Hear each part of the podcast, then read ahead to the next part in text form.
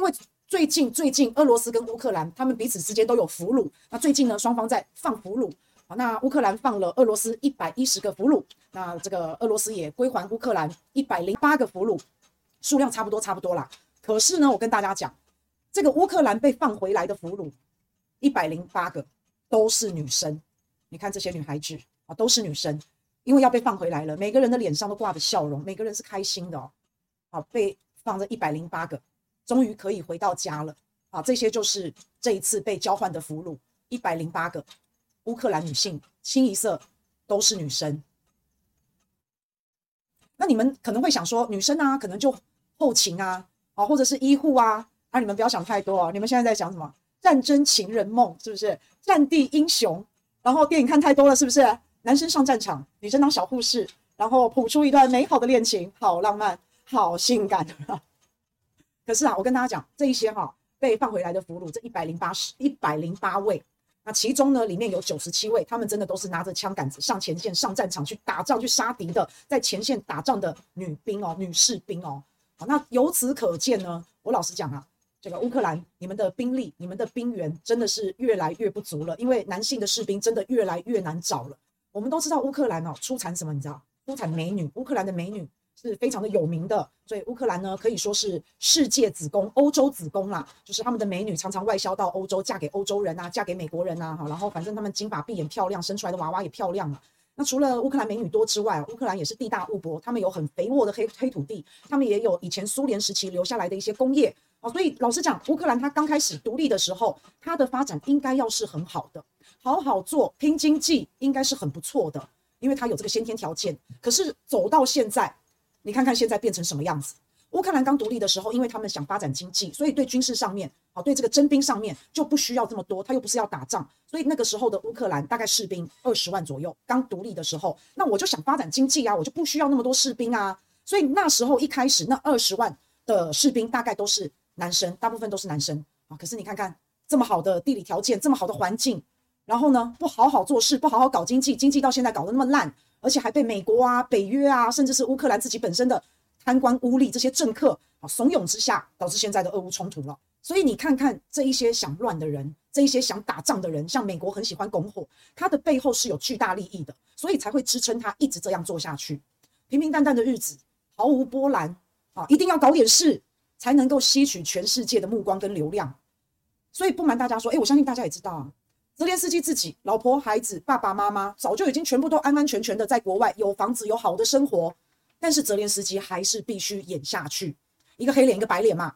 泽连斯基还是必须要打下去，这场战争不太可能会平息，因为他一定要打下去，这样他才可以是英雄啊，这样他才可以开口闭口都是为了乌克兰，我都是为了谁谁谁，都是为了国家，都是为了人民。结果你看看这些生灵涂炭的人，你再去看看泽连斯基的家人们，那我是觉得看起来那个观感。那个反差，我是觉得看起来还蛮奇怪的。那打到现在都快要一年了，乌克兰现在也开始在征召女兵，而且是大规模的。那尤其是俄乌战争爆发之后，女兵上前线、上战场，他们他们有那个知名的运动运动选手啊。你看别的国家的运动选手是去参加冬季奥运，乌克兰的运动选手一个女生，好了，她家就要去参战，然后还死在战场上。这个数据是说乌克乌克兰的啊乌克兰的。这个女兵的比例已经高达百分之二十三，百分之二十三，这是很多的耶。这也就是四个男生里面就有一个是女生哎，四个士兵里面就有一个是女生哎，所以这比例是在乌克兰本来每个国家都会有女生去当兵啊，但是在乌克兰俄乌战争爆发后，这个要征女兵的这个比例是大幅的上涨。那未来呢，也可能会越来越多女兵。为什么？因为乌克兰快没人了。在俄乌战争爆发之前啊，乌克兰的人口大概是四千三百万左右。那战争爆发之后，很多人就变成难民啦。那这个都有国际组织在做统计的，他们算了难民有多少，然后有几个州被俄罗斯占据了，那这些州又有多少的人口，然后战争中的伤亡损伤啊，不啦不啦不啦，你知道吗？一年的时间哦，就这么一年哦，还不到短短一年，四千三百万人口的一个国家，现在只剩下两千多万，大概两千三百万。好，这个是有统计的，所以你看看已经损失了多少人，损失了快两千万呢。就是这个国家有一半的人不是跑了就是死了，就就就这样子嘛，就这样子嘛。那两千万人口当中，两千多万呢哈，有多少人能打仗呢？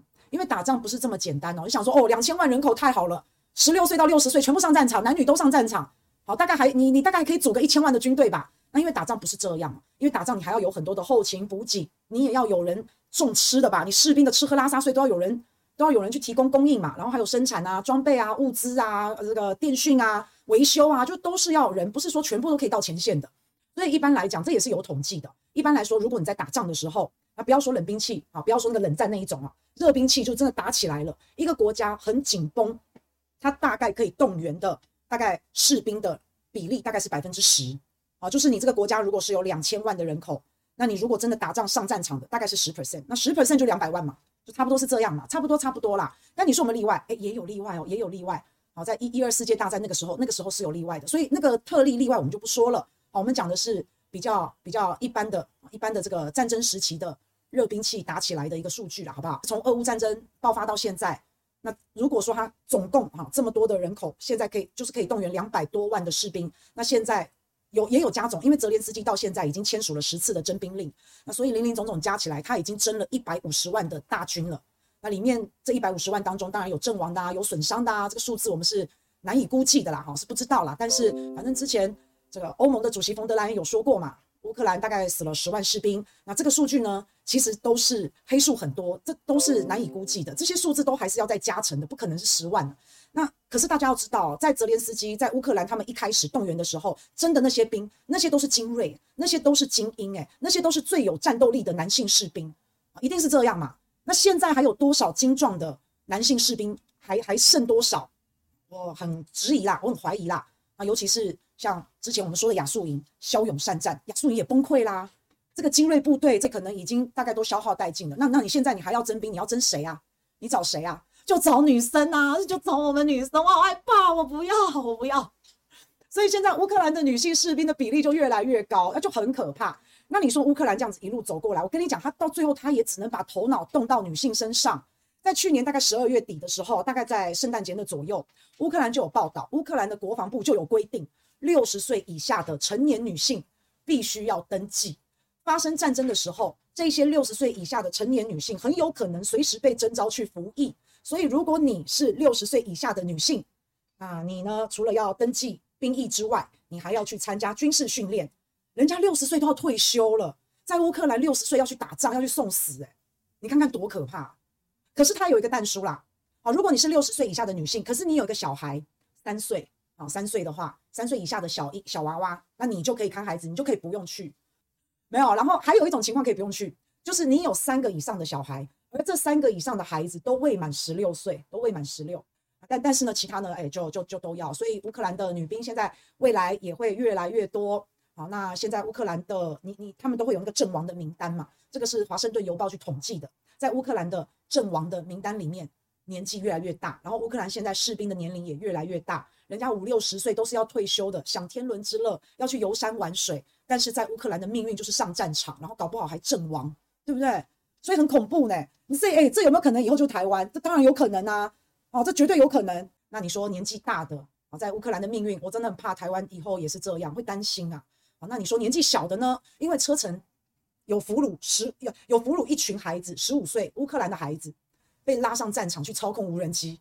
啊，那你看，所以不管你是老。不管你是小，只要这个战战争开打，最最惨的、最可怜的，诶，都是我们这些一般人呐、啊，都都是我们呐、啊。那你说现在普丁，我们从战争开打，二月二十四号开打到现在，普丁一开始他不想要大屠杀嘛，他不想要弄这个臭名嘛。可是你看战争已经打到现在了，冲突到现在了，普丁他也没在管你了啦。好，普丁他也是已经开始杀人杀到眼红了啦，大开杀戒了。因为如果乌克兰都打不赢的话，那普京也完了嘛。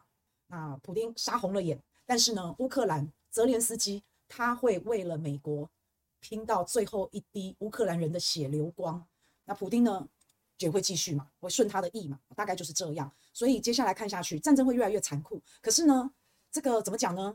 你在和之前，你在反转，在好转之前，你总是会到达一个顶点嘛，就是你会打打打打打打打打打到一个顶点，然后才开始会和，才开始会好。所以大战绝对是不可避免，那就是会越来越残酷。